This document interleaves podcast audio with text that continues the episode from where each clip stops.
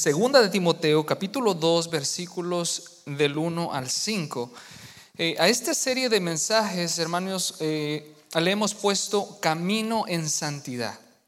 Como muchos de ustedes saben, eh, si no la mayoría, excepto posiblemente las visitas que nos acompañan el día de hoy, estamos trabajando bajo el lema santidad. Entonces, a esta serie de, a esta serie de mensajes llevan como título Camino en santidad.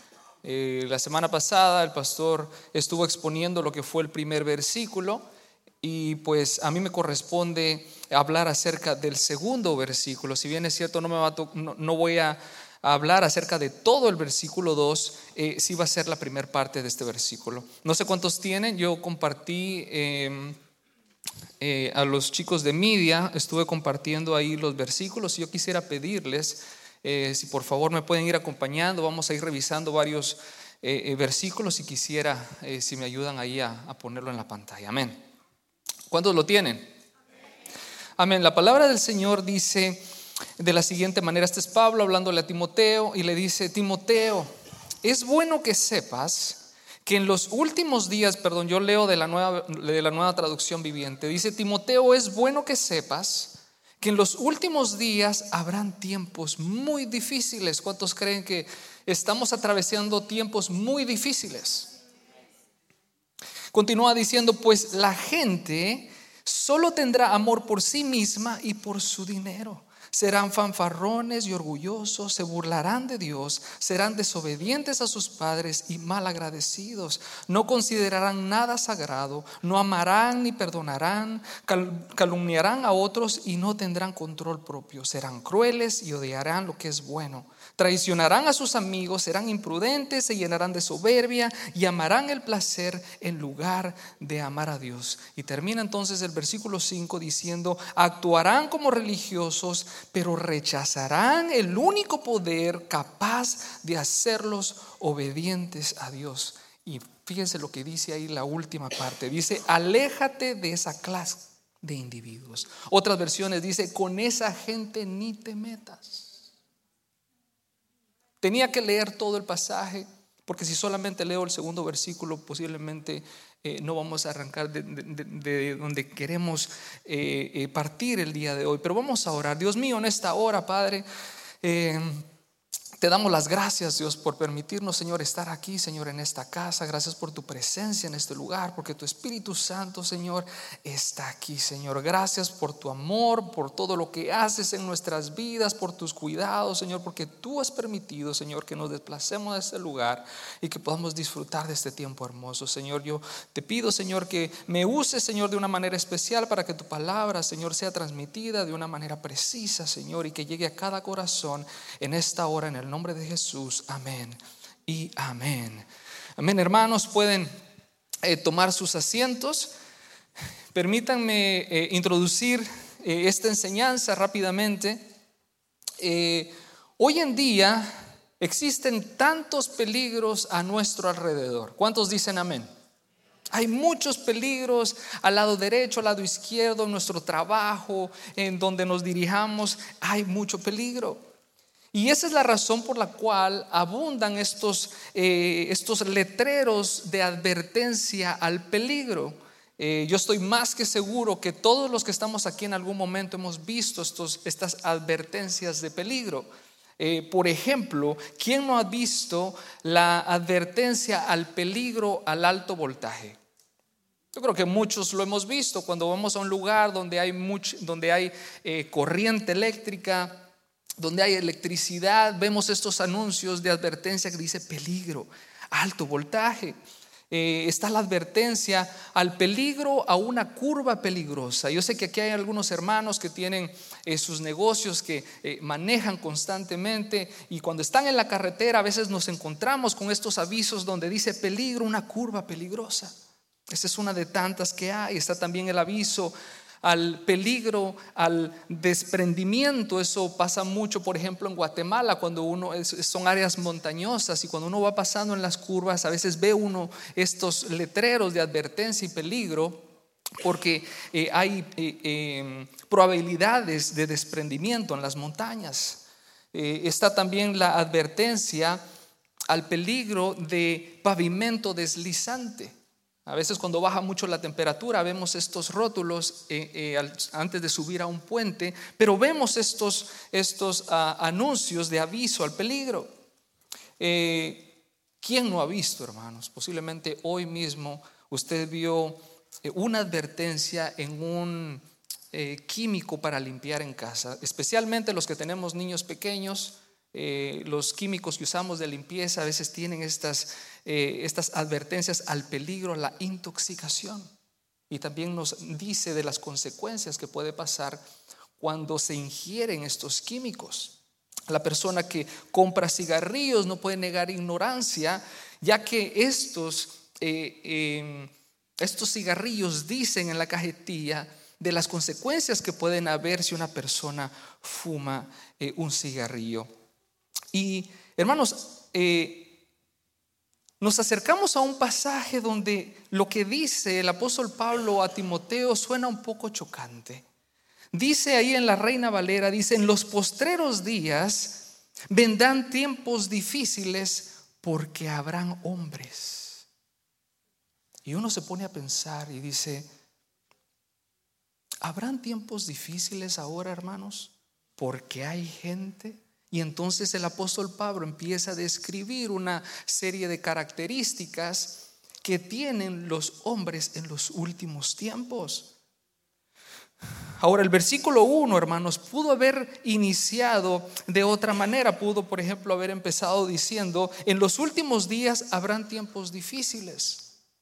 Pero Pablo introduce esta realidad con un llamado a la importancia de que Timoteo sepa algo vital para su ministerio. Pablo dice, Timoteo, debes saber esto. Timoteo, es importante, es vital que tú sepas que en los últimos días habrán tiempos muy difíciles. Era algo que Timoteo, hermanos, no podía pasar por alto. Era algo que, Pablo tenía en su corazón de expresarle a Timoteo, que estuviera pendiente, que estuviera alerta de las cosas que iban a pasar en los últimos tiempos. Y si para Timoteo saber esto era importante, hermanos, para usted el día de hoy es importante también saberlo. ¿Cuántos dicen amén? Había algo en la condición social y en la posición moral de ese entonces a lo que Timoteo debía estar pendiente, a lo que él debería de estar atento. Y solo para dar un poco de información, un poco de contexto, hermanos, esta carta de Pablo, juntamente con Primera de Timoteo, o sea, Primera de Timoteo, Segunda de Timoteo y Tito, pertenecen a un grupo de cartas llamadas epístolas pastorales. A mí en estas tres cartas. Y la razón por la cual estas cartas son llamadas de esa manera, epístolas pastorales, es porque estas contienen una serie de consejos eh, eh, que son eminentemente pastorales. Sin embargo, algunas personas como que no están muy de acuerdo con ese nombre que se les ha designado. Y la razón es porque dicen que algunos llegar a pensar equivocadamente que el contenido de estas enseñanzas que tienen estas cartas, primera de Timoteo, segunda de Timoteo y Tito, están designadas específicamente para pastores, nada más, y líderes religiosos, y no en sí para todos los que componen la iglesia de Cristo. Pero nosotros, faro de luz, hermanos, entendemos que estas cartas, estas epístolas son útiles para todos los hermanos de la congregación, tanto como usted como para mí. ¿Cuántos dicen amén? ¿Y por qué es que nosotros creemos que estas cartas, y en específico este pasaje que leímos de 2 de Timoteo, capítulo 3, versículos del 1 al 5, son importantes? ¿Por qué es que nosotros creemos eso? Y la razón, hermanos, es porque esta carta se encuentra dentro de las páginas de ese hermoso libro al cual nosotros llamamos Biblia. Mire lo que dice la palabra en 2 de Timoteo capítulo 3 versículo 16, un poco más adelante de los versículos que leímos al principio. Eh, esto es acerca de las escrituras, esto es acerca de la palabra y dice, toda la escritura es que Toda la escritura es inspirada por Dios y es útil para enseñarnos lo que es verdad y para hacernos ver lo que está mal en nuestras vidas. nos corrige cuando estamos equivocados y nos enseña a hacer lo correcto. Versículo 17. Dios la usa, o sea, Dios usa las escrituras, Dios usa su palabra para preparar, para capacitar a su pueblo para que haga toda buena obra. O sea que como esta carta, hermanos, esta hermosa carta se encuentra dentro de las páginas de este hermoso libro que nosotros llamamos Biblia, hermanos, y dice su palabra que esta es útil para enseñar, que es útil para preparar y es útil para capacitar a su pueblo. ¿Dónde está el pueblo del Señor? Somos todos nosotros. Entonces, como la palabra de Dios hace todo eso, entonces, hermanos, esta palabra es para usted y para mí. Cualquier persona puede llegar a decir, sí, pero es que esta es, una, es una epístola pastoral, esto no me corresponde a mí, eso es solamente para los pastores, pero la palabra es clara, la palabra es para todos nosotros, para el Hijo de Dios. Amén. Y la semana pasada, hermanos, nuestro pastor Recinos hablaba acerca del primer versículo. Eh, el cual dice de la siguiente manera, dice Timoteo, es bueno que sepas que en los últimos días habrán tiempos difíciles, difíciles. y él eh, eh, usó una buena parte de su mensaje hablando acerca de los últimos días y nos dio un contexto poderoso y, obviamente no podemos tocar esos temas porque yo tengo un punto que me corresponde, pero solo para darles un poco de introducción, él estuvo hablando acerca de lo que son los últimos días. Y también usó una buena parte de su mensaje para hablar acerca de que en esos últimos días iban a ser tiempos difíciles. ¿Cuántos se acuerdan cuando estuvimos aquí la semana pasada? Y entonces de eso se trató, de, que en los últimos días iban a haber tiempos difíciles. Estos últimos tiempos, hermanos, hablan de un tiempo de amenaza. Estos últimos tiempos hablan de tiempos difíciles de enfrentar. Pero en esta noche, hermanos, a mí me corresponde hablar acerca del segundo versículo.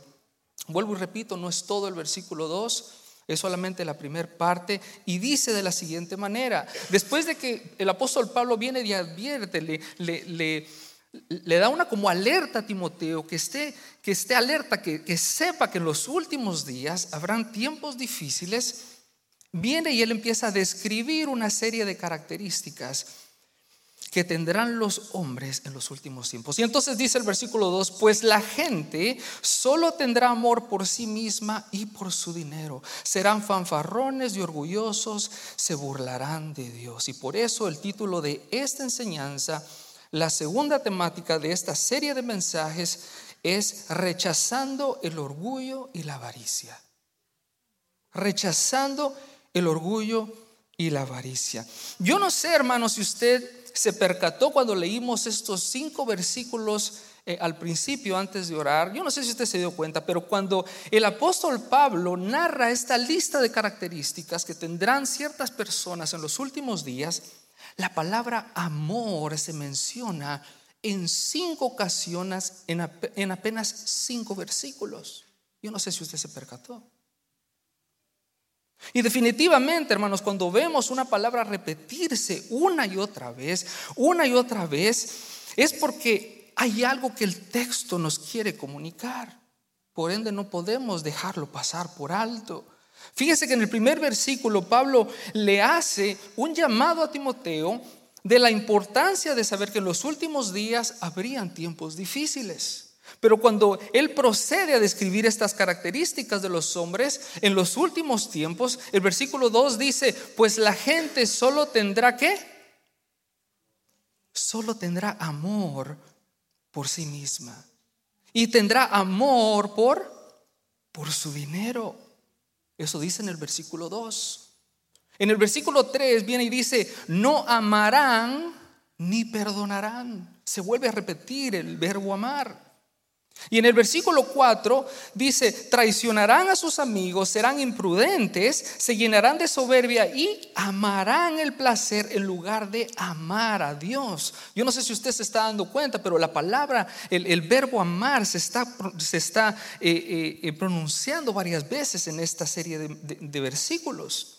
Obviamente, hermanos, aquí hay un énfasis de que no es ausencia de amor.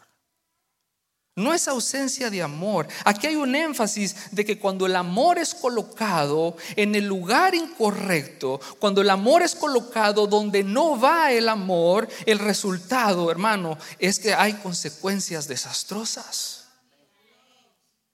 En pocas palabras, lo que hace, hermanos, que estos tiempos sean particularmente peligrosos, como dice el apóstol Pablo, y difíciles, es la ausencia de amor a Dios y el exceso de amor al yo. Y el exceso de amor a las cosas que están en este mundo. Juan es claro, primera de Juan capítulo 2, versículo 15, dice, no améis al mundo ni las cosas que están en el mundo. Si alguno ama al mundo, el amor del Padre no está en él. Pero fíjense que esta lista, hermanos, de esta, esta descripción de Pablo que le hace a Timoteo acerca de los hombres en los últimos días, dice, pues la gente solo tendrá amor por sí misma. Y más adelante menciona la palabra orgullosos. Entonces tendríamos que revisar la palabra orgulloso. ¿Cuál es la definición de la palabra orgullo? Y la definición de esta palabra dice, orgullo, dice que es el exceso de amor y exceso de estimación a uno mismo y hacia los propios méritos por los cuales la persona se cree superior a los demás. O sea que el pasaje lo repite como dos veces porque dice, pues la gente solo tendrá amor por sí misma y más adelante también menciona la palabra que serán orgullosos, serán amadores de sí mismos. Pablo en este pasaje ve como que el egoísmo, ve como que el orgullo, ve como que el amor a uno mismo es el causante de la gran peligrosidad de los últimos tiempos. Pues la gente solo tendrá amor por sí mismo, dice Pablo. Pregunto, amada iglesia, ¿y no es esa una característica que vemos hoy en día en nuestra generación? ¿O solo yo lo veo? Lo vemos por todos lados. Gente que se deleita consigo mismo, gente que está tan pendiente de las cosas que le ocurren a esa persona y no considera a otras personas. Gente que se preocupa única y exclusivamente por ellas mismas, por sus propios asuntos y no considera a su hermano, a su hermana, a su cónyuge, a sus hijos. Es tremendo. Y esto es algo similar a lo que pasa en Santiago capítulo 4, donde él le hace una pregunta a su audiencia y le dice, ¿de dónde vienen las guerras y los conflictos entre vosotros? ¿No vienen de vuestras pasiones que combaten en vuestros miembros? Y esta es la característica, hermanos, que da inicio al catálogo de vicios que menciona el apóstol Pablo a Timoteo. Por eso, hermanos, yo creo que el resto de las características que menciona el apóstol Pablo se derivan del amor propio. Cuando yo tengo un exceso de amor a mí mismo y un exceso de amor hacia, lo material, de ahí se deriva todo lo demás. Hermanos, cuando el amor no está bajo los perímetros del Señor, cuando no se alinea con el amor del Señor, la corrupción moral es garantizado. Ahora yo pregunto, ¿y qué ocurre hoy en día con relación al orgullo? ¿Qué es lo que vemos allá afuera? Todos los días, porque es que no hay un día que no veamos estas actitudes en el ser humano eh, del día de hoy. El orgullo, hermanos, es uno de los factores que más contribuyen a los desórdenes mentales y emocionales del ser humano. Porque la persona que se siente que las puede todas y en el momento que no le salen las cosas bien se deprime, se estresa, se llena de ansiedad. Y el orgullo, hermanos, atormenta al ser humano y lo destroza eventualmente. Eso no pasa de la noche a la mañana, pero eventualmente lo acaba. Eso es lo que hace el orgullo. El orgullo, hermano, se resiste ante la corrección. ¿Usted ha querido en alguna ocasión corregir a alguien que tenga esta característica del orgullo? Lo primero que le dices, Tú no me tienes que decir lo que yo tengo que hacer. ¿No le ha pasado? Cuidadito y usted le sugiere algo diferente a lo que esa persona piensa o lo que esa persona está haciendo. El, orgullo, el orgulloso, hermano, se resiste a la corrección. Otra cosa que hace el orgullo, el orgullo, hermanos, hace muy difícil el decir lo siento. El orgulloso no pide perdón. No lo hace. Yo no tengo nada que, yo no tengo por qué pedirle perdón. ¿Usted ha escuchado ese comentario? Muchas veces.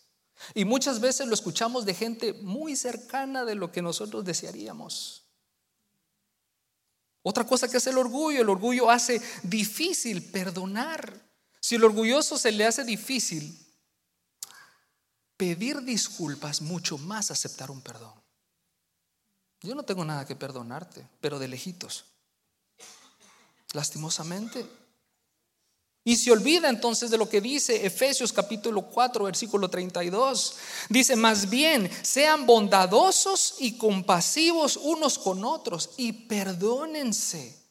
Perdónense mutuamente, así como Dios los perdonó a ustedes en Cristo. Hermanos, cuando Dios nos da un imperativo, nos da un mandato que hagamos, Él nos pone un ejemplo o nos da una motivación. En este caso nos pone un ejemplo. Dice, más bien sean bondadosos y compasivos unos con otros. Perdónense, nos da el mandato, perdónense mutuamente. ¿Cómo? Así como Dios los perdonó a ustedes en Cristo. ¿Cuántas, ¿Cuánto no nos ha perdonado el Señor, hermanos? Todos los días. Todos los días que buscamos su presencia hay algo en lo cual nosotros tenemos que pedirle perdón. Todos los días. Y el Señor viene y nos perdona. Y entonces así como Él nos perdona, nos dice, ok, entonces perdónense mutuamente también. Pero el orgulloso no sabe hacer eso. Es una característica que vemos hoy en día en el ser humano. ¿Cuántos dicen amén?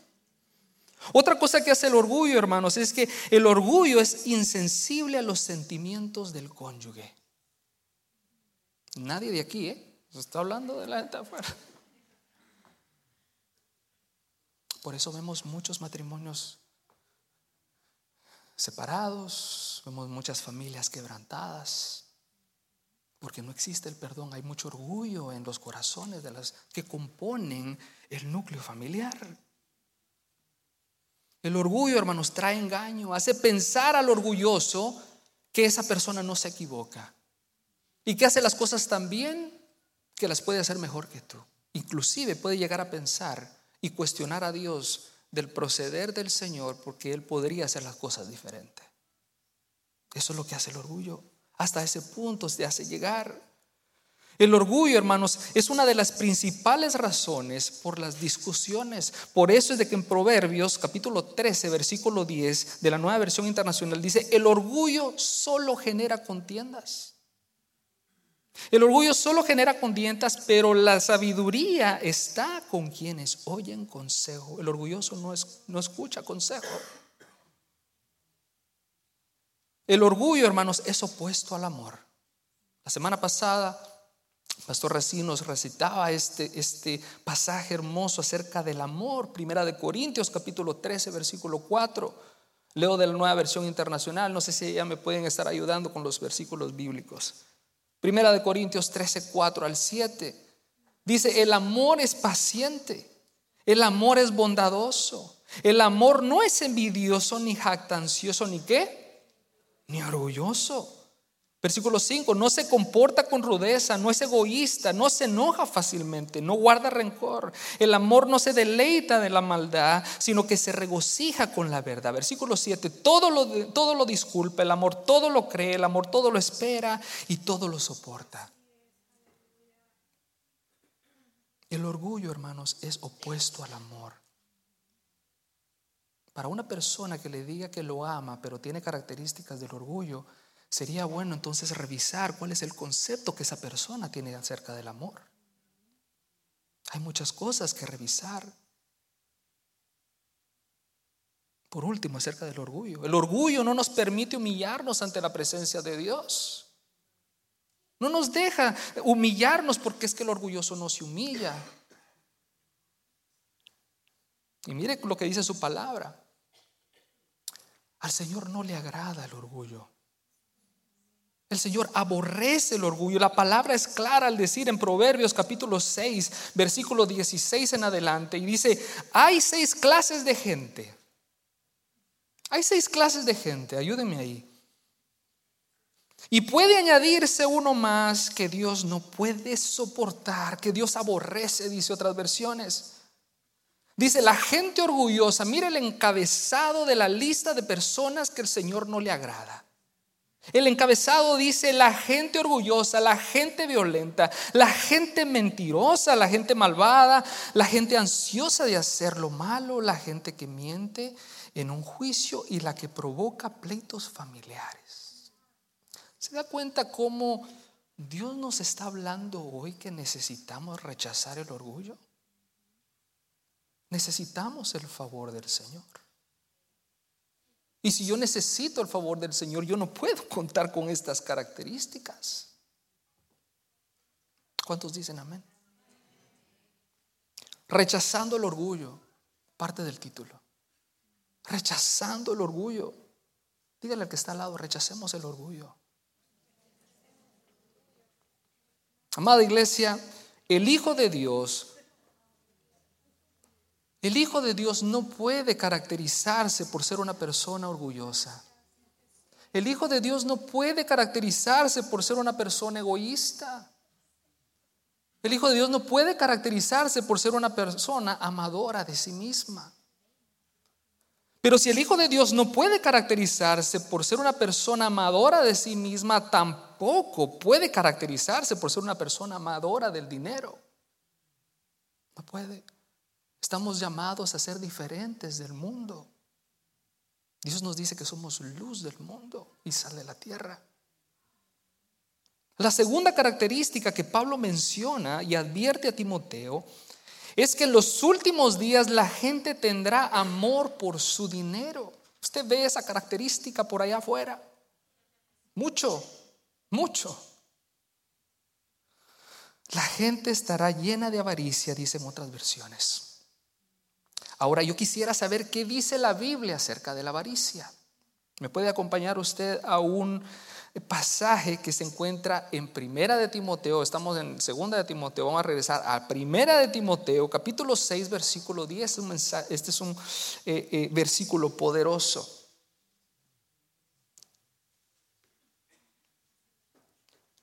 Primera Timoteo 6:10, yo, no, yo leo de la nueva traducción viviente. Dice, pues el amor al dinero es la raíz de toda clase de mal. Y algunas personas en su intento, en su intenso deseo por el dinero, o sea, que se desgasta, que se desgasta por el deseo de acumular bienes materiales, se han desviado de la fe verdadera y se han causado muchas heridas. Pues el amor al dinero es la raíz de toda clase de mal y algunas personas en su intenso deseo por el dinero se han desviado de la verdadera fe y se han causado muchas heridas dolorosas. Y este pasaje, este versículo, hermano, tiene, tiene tres cosas que me gustaría resaltar rápidamente. Llama la atención que el versículo 10 dice, pues el amor al dinero es la raíz de todos los males. Fíjense que no es el dinero la raíz de todos los males, sino, sino es el amor al dinero. Otra vez, es el amor colocado en un lugar donde no está supuesto a estar.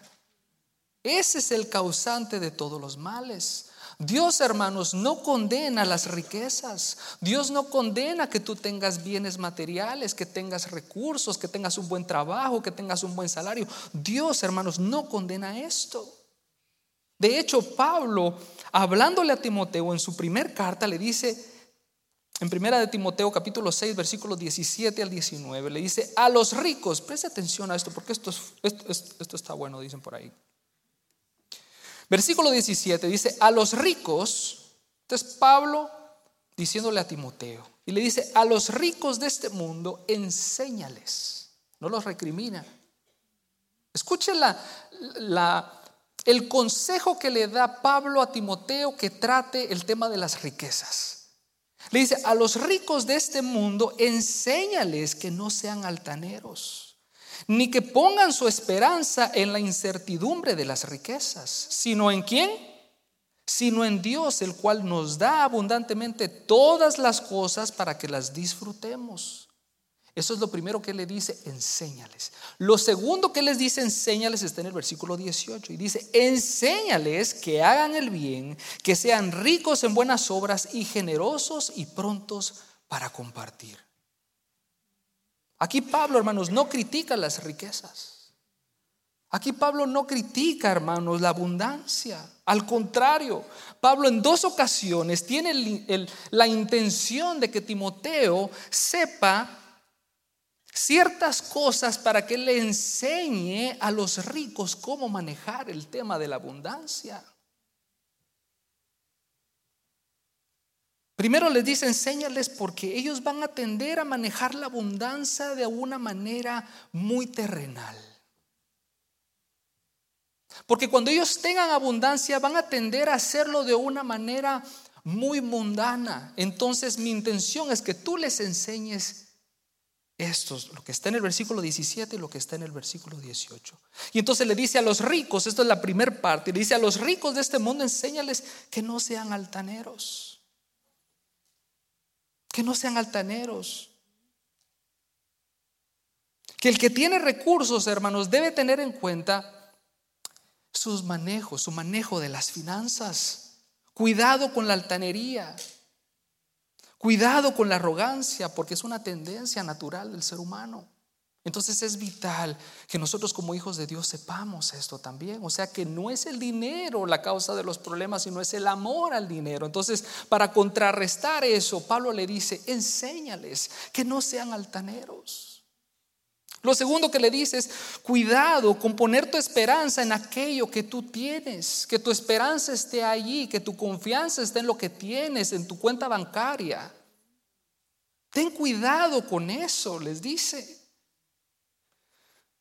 Pensando que ahí está tu plenitud, pensando que ahí está tu, tu defensa en el momento de la dificultad, pensando que ahí está tu, tu satisfacción y tu paz. Ten cuidado. Y en tercero le dice, disfrútalo, disfruta lo que tienes.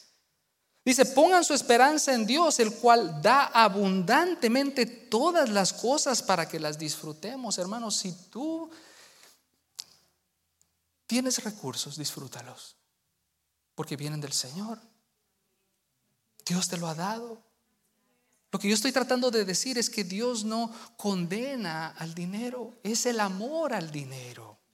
Es la avaricia, el deseo de querer y querer y querer más y más. Y no te sacias. Entonces si tienes, disfrútalo. Dios te lo ha dado.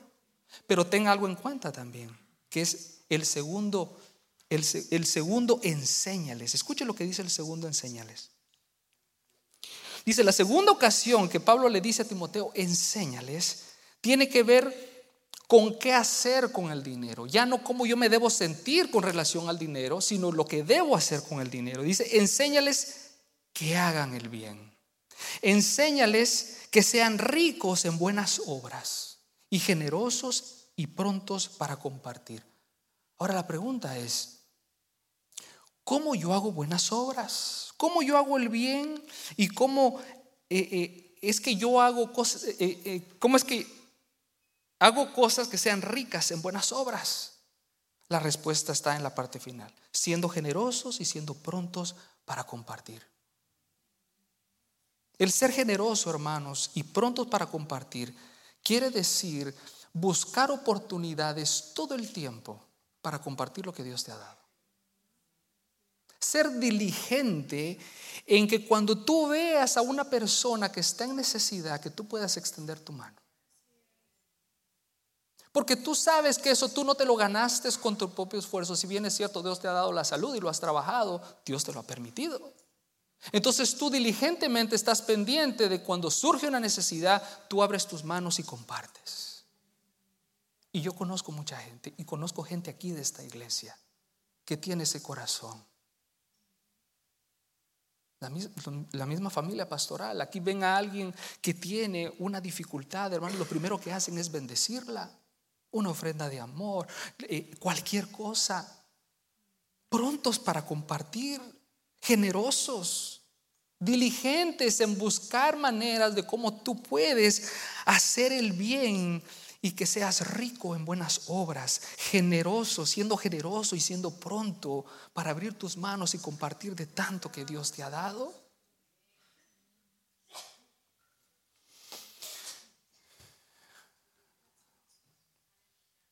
Es tremendo. Regresando al versículo de Timoteo, capítulo 6, versículo 10, lo segundo que llama la atención, estamos en el punto de rechazando la avaricia. ¿Cuántos van conmigo? Primero dice, pues el amor al dinero es la raíz de toda clase de mal. Eso ya lo entendimos. No es el dinero lo que causa toda clase de mal, sino es el amor al dinero. Amén. Vimos el pasaje de Timoteo también.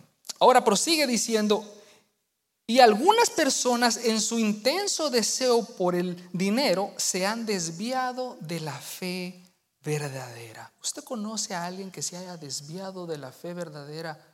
Por estar persiguiendo una posición económica. En cierto momento, en cierto momento Jesús se encuentra enseñando a una gran multitud, a una multitud de miles y miles de personas, dice su palabra, a tal punto que dice su palabra que se atropellaban unos con otros. No sé si usted me quiere acompañar, eso está en Lucas capítulo 1. Yo no voy a leer todo el capítulo 12, pero voy a ir resaltando algunas cosas que me interesa compartir con ustedes. Pero en Lucas capítulo 12, yo leo de la Biblia de las Américas, eh, Lucas capítulo 12, versículo 1 dice, en estas circunstancias, cuando una multitud de miles y miles se había reunido, tanto que se atropellaban unos con otros, Jesús comenzó a enseñar. Amén. Si usted lee todo el capítulo, vemos que Jesús está enseñando cosas espirituales. Yo voy a ir resaltando algunas cosas. En el versículo 1 dice, Jesús comenzó a decir primeramente a sus discípulos, guardaos de la levadura de los fariseos, que es la hipocresía. Así empieza Jesús, por lo menos así lo empieza a narrar Lucas. Es lo primero que dice. Primeramente le dice a sus discípulos, guardaos de la levadura de sus discípulos, que es de, los fariseos, que es la hipocresía. Hermanos, usted y yo sabemos que los fariseos eran una secta judía religiosa del momento, de la época, que hacían mucho énfasis en cumplir la ley, pero estaban separados del Señor. Ellos se dedicaban, ellos habían entendido que eh, eh, ellos querían obedecer la ley del Señor, pero la relación del Señor estaba separada. Ellos no tenían una relación personal con el Señor. Y lamentablemente, hermanos, era gente que cumplía externamente las normas de la ley, pero cuyo corazón estaba, vuelvo y repito, lejos del Señor. Eran hipócritas. Y entonces Jesús viene y le dice a sus discípulos, cuídense de la levadura de los discípulos. Eso lo dice en el primer versículo. Más adelante, en el versículo, en el versículo 4, vas a hablar acerca del temor de Dios. Y dice, y yo os digo, amigos míos, no temáis a los que matan el cuerpo y después de esto no tienen nada más con que puedan hacer. Pero yo os mostraré a quien debéis temer. Temed al que después de matar tiene poder para arrojar al infierno. Si a este temed, dice Jesús. Está hablando de cosas espirituales. Luego, después de hablar del temor a Dios, habla acerca de la providencia. Y entonces nos acercamos a este hermoso eh, eh, pasaje del versículo 6 y 7, donde dice, y no se venden cinco pajarillos por dos cuartos, y sin embargo ni uno de ellos está olvidado ante Dios. Es más, aún los cabellos de vuestra cabeza están todos contados. No temáis. Vosotros valéis mucho más que estos pajarillos.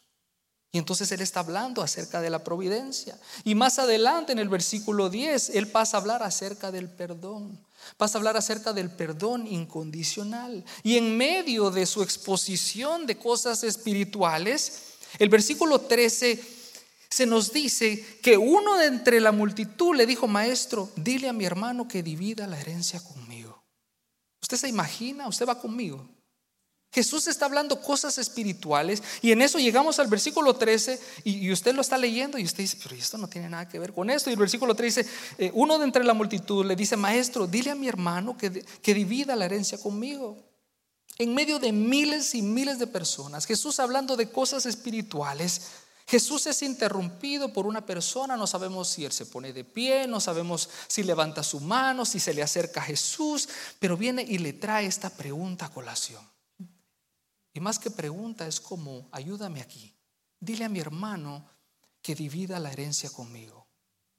Y claramente, amada iglesia, la primera cosa que ilustra este pasaje es que precisamente ese es el efecto del dinero y las posiciones en el corazón del ser humano.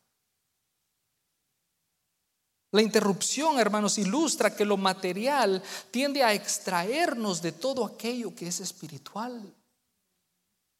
Este hombre no le puso atención a Jesús cuando Jesús estaba hablando. Este hombre no le puso atención a las enseñanzas que Jesús estaba diciendo, a los mensajes espirituales. ¿Por qué? Por estar pensando en el dinero. Y entonces interrumpe a Jesús, que inoportuno. ¿Cuántas veces, hermanos, nos hemos visto nosotros mismos desconectados de las cosas espirituales, de las cosas de Dios, porque nos vemos atraídos por las cosas materiales. Yo no hace mucho hablaba con una persona y me dice que a mí me cuesta a veces los, los domingos eh, eh, eh, prestar atención al mensaje porque yo estoy pensando, porque es que tengo esta diligencia que hacer, porque tengo este negocio que cerrar. Y muchas veces está acá, pero no presta atención al mensaje porque su corazón está allá pensando otras cosas. Pensando, hermanos, que estas cosas, que en estas cosas encontraremos la plenitud y el gozo que necesitamos.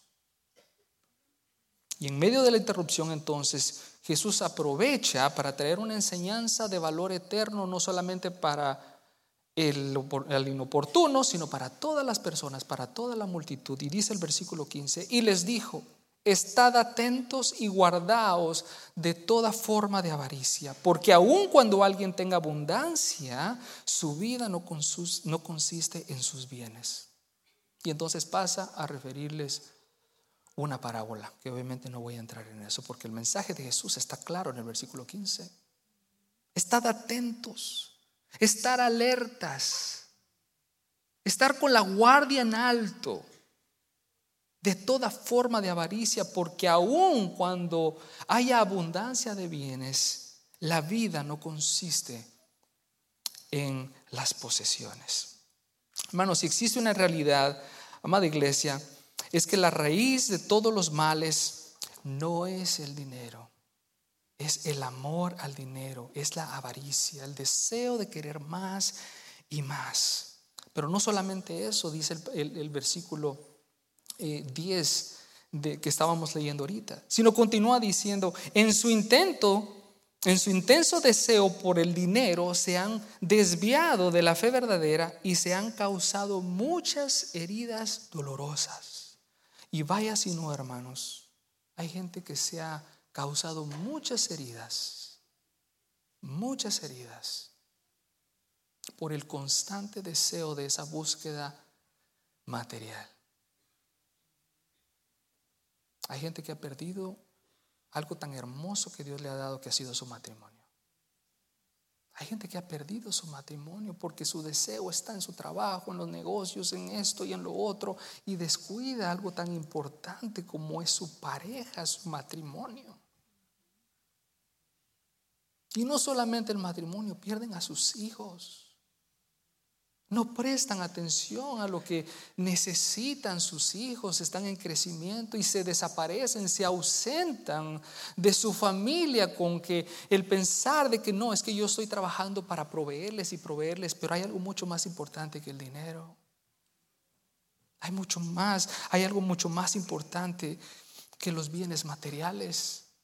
Hay gente, hermanos, que han perdido amistades muy, muy lindas por años por esto también. El amor al dinero destruye, destruye al ser humano.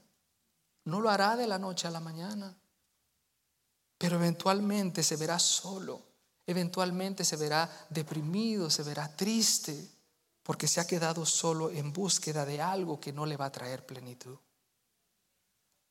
¿Cómo es que una persona rica aquí puede llegar a ser pobre allá? Y una persona que posiblemente no tiene nada acá es rica para con Dios. Qué paradoja, ¿eh?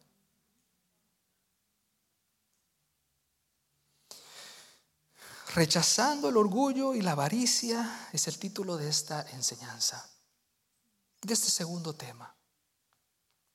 Hermanos, con esto termino. Yo no sé si pueden pasar los chicos de mí. Yo sé que me he pasado unos par, un par de minutos. Voy a concluir en dos minutos. Hermanos, ¿y qué puede guardar a una persona de que su corazón se incline al amor personal constante? ¿Qué puede guardar al ser humano de ser una persona con característica egoísta, jactanciosa y avara? Hay un ingrediente. Hay un ingrediente. Solamente Dios. Es solamente Dios. Solamente Dios puede darnos esa satisfacción personal que estamos buscando en tantas cosas. Es su presencia en nuestras vidas que nos permite estar en paz con lo que tenemos. Es la búsqueda diaria que nosotros tenemos que me hace sentir pleno. Yo no necesito buscar otras cosas afuera. Es el Señor en nuestras vidas, amada iglesia, que nos permite a nosotros rechazar el orgullo y la avaricia. Porque si Dios está conmigo, Hermanos, estamos aquí, estamos estudiando su palabra, me nutro de ella, la pongo en práctica, no me quedo en el oír, sino lo pongo, eh, somos hacedores de la palabra. Y entonces hoy salimos diferentes a como entramos. Y el próximo martes entramos y salimos diferentes porque tenemos un amor al Señor. Por eso usted está aquí, ¿verdad? Porque usted ama al Señor, porque usted quiere crecer en el Señor y quiere parecerse cada día más al Señor. ¿Cuántos dicen amén? Que Dios nos ayude, amada iglesia, a poder depender más de Dios, a depender más de Él todos los días y no depender tanto en mis habilidades. Y no depender tanto en qué tan diestro soy en hacer ciertas cosas. Que Dios nos ayude, amada iglesia, con mi perseverancia, a no poner el amor a lo que tengo. Porque es que no es mío, es del Señor. Dios me lo entregó y lo puso en mis manos. Llenémonos del Señor, amados hermanos. Pueden ponerse sobre sus pies. Todo lo que somos, amada iglesia, todo lo que tenemos, Dios lo ha permitido. Independientemente en qué circunstancia nos encontremos, Dios la ha permitido. Yo le doy gracias al Señor por lo que Dios está haciendo en esta iglesia.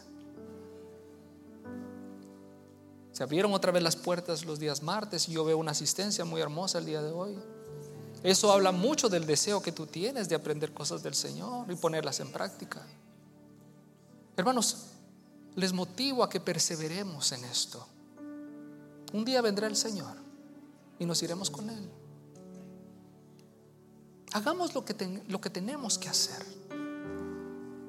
Dios nos ha dicho, ustedes son luz del mundo. Ustedes no pueden parecerse a la gente de afuera. Lo que sí podemos hacer es darle luz a esa gente y traerla acá. Hermanos, llenémonos del Señor. Cuando vengamos acá, disfrutemos de su presencia. Presentemos ante su presencia con corazón abierto para que su palabra sea depositada en nuestro corazón y que entonces dé fruto y frutos de bendición.